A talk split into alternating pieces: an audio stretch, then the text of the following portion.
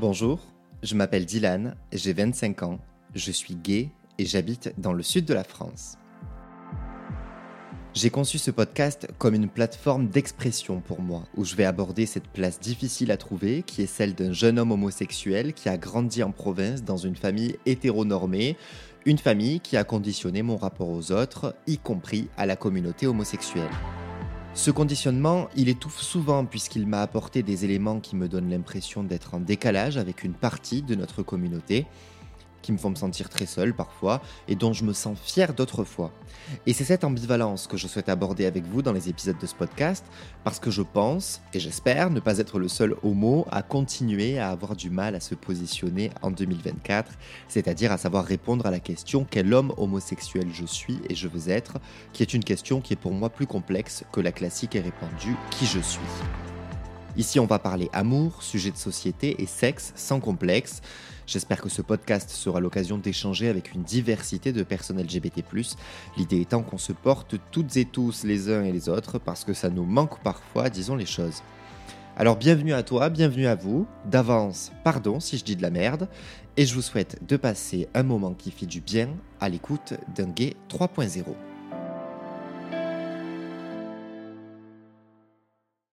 Bon, j'ai plein de choses à vous dire et je vous préviens, c'est un épisode d'intro, euh, donc ça va partir dans tous les sens. Je vais me présenter plus en détail et vous aider à mieux comprendre ma démarche et les raisons qui font que je me lance la tête la première dans cette aventure du podcast Gay 3.0. Bon, euh, d'abord, je vais directement commencer par lever le voile sur un mensonge. Je ne m'appelle pas réellement Dylan.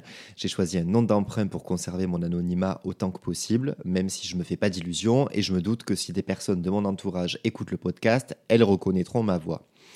Mais je fais ça surtout pour éviter de me censurer sur certaines expériences que je pourrais être amené à vous raconter éviter que de potentiels futurs employeurs connaissent mes histoires d'amour, mes angoisses et mes parties de jambes en l'air. Vous pourrez comprendre, je pense. Ça c'est dit, donc passons aux choses sérieuses. J'ai eu l'idée de créer ce podcast parce que j'arrive à un âge et à un stade de ma vie où je remets beaucoup de choses en question. Le monde dans lequel on vit pousse à ça aussi, évidemment. Mais c'est vrai que j'ai peur de grandir et j'ai pas bien vécu le fait de passer le cap des 25 ans. Alors, petit aparté, je vais pas rappeler à chaque fois que j'ai conscience que j'ai que 25 ans et que ce que je traverse, c'est probablement normal, etc., etc. On s'en fout. C'est pas parce que c'est normal que c'est facile à vivre et que c'est donc sans intérêt. Au contraire. Je reprends.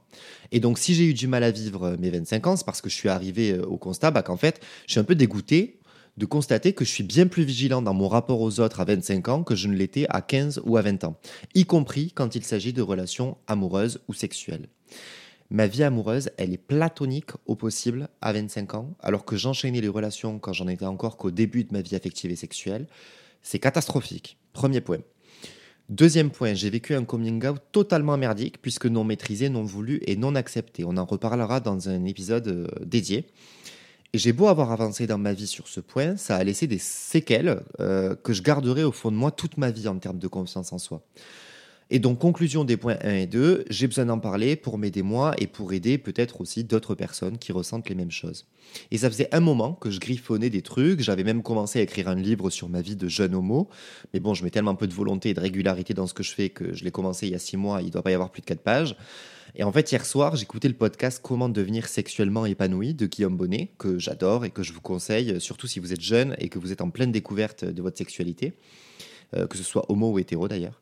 Et j'ai réalisé un truc, c'est qu'autant je me reconnais dans les anecdotes sexuelles qui sont abordées, puisque c'est des problématiques communes à, notre communauté, mais en fait, euh, je me suis rendu compte que je ne me reconnaissais pas du tout dans les portraits, dans les témoignages.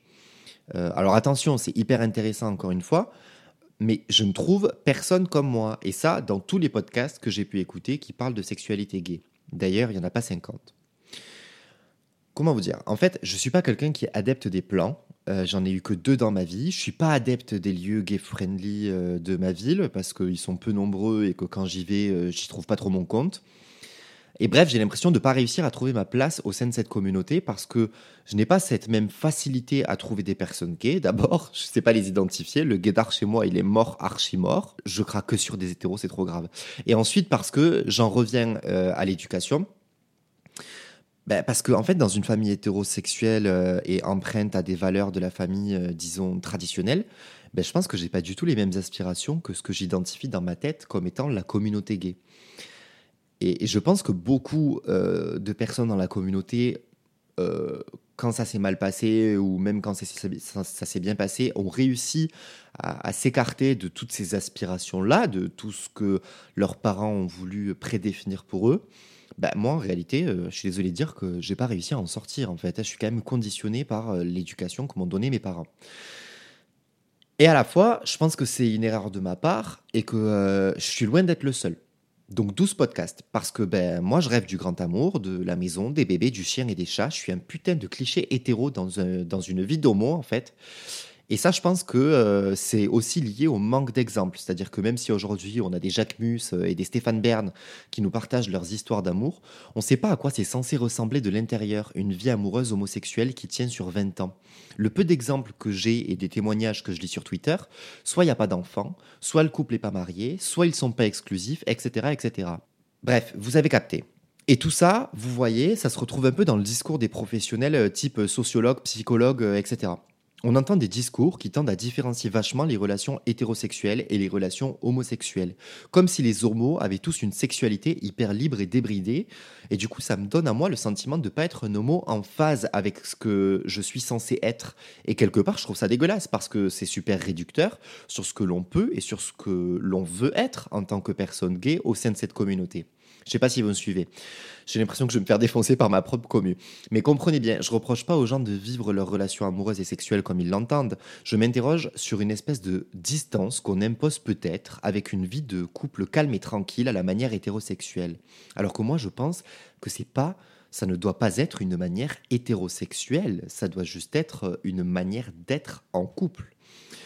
Donc en vrai de vrai, je pense qu'il y a un sujet à approfondir. Et si tout ça, ça me trotte vachement en tête, c'est parce que j'ai fini par faire le constat que mon entourage, il est constitué de femmes et d'hommes hétérosexuels ou de femmes lesbiennes, mais pas d'hommes gays. Donc je baigne, en fait depuis tout jeune dans un entourage presque exclusivement féminin qui répond pas à mes questions d'hommes homosexuels concernant le couple, mais où pour le coup, j'ai quand même les, les mêmes attentes que ces femmes qui m'entourent. Et quand j'ai été en couple, j'ai eu des attentes similaires pour de vrai, des attentes basiques de loyauté, de fidélité, de ne faire qu'un. Et c'était OK avec les mecs avec qui j'étais.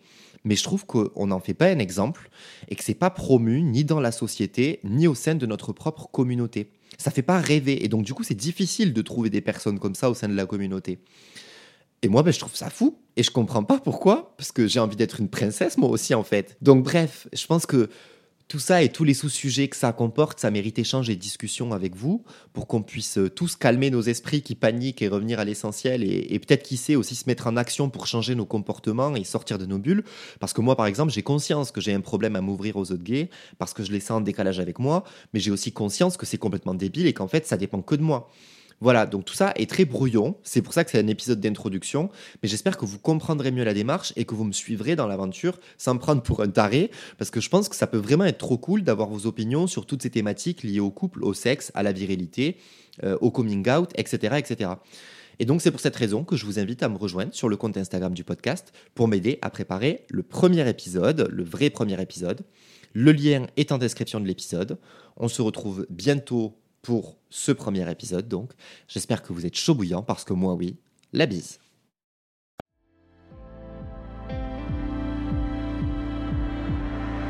Si tu as aimé cet épisode, n'hésite pas à t'abonner pour ne pas rater les prochains et à me laisser une note sur ta plateforme de podcast préférée. Et si tu as des remarques, une opinion ou une histoire que tu souhaites me partager, ça se passe par mail ou sur Instagram. Toutes les infos sont en description. À bientôt!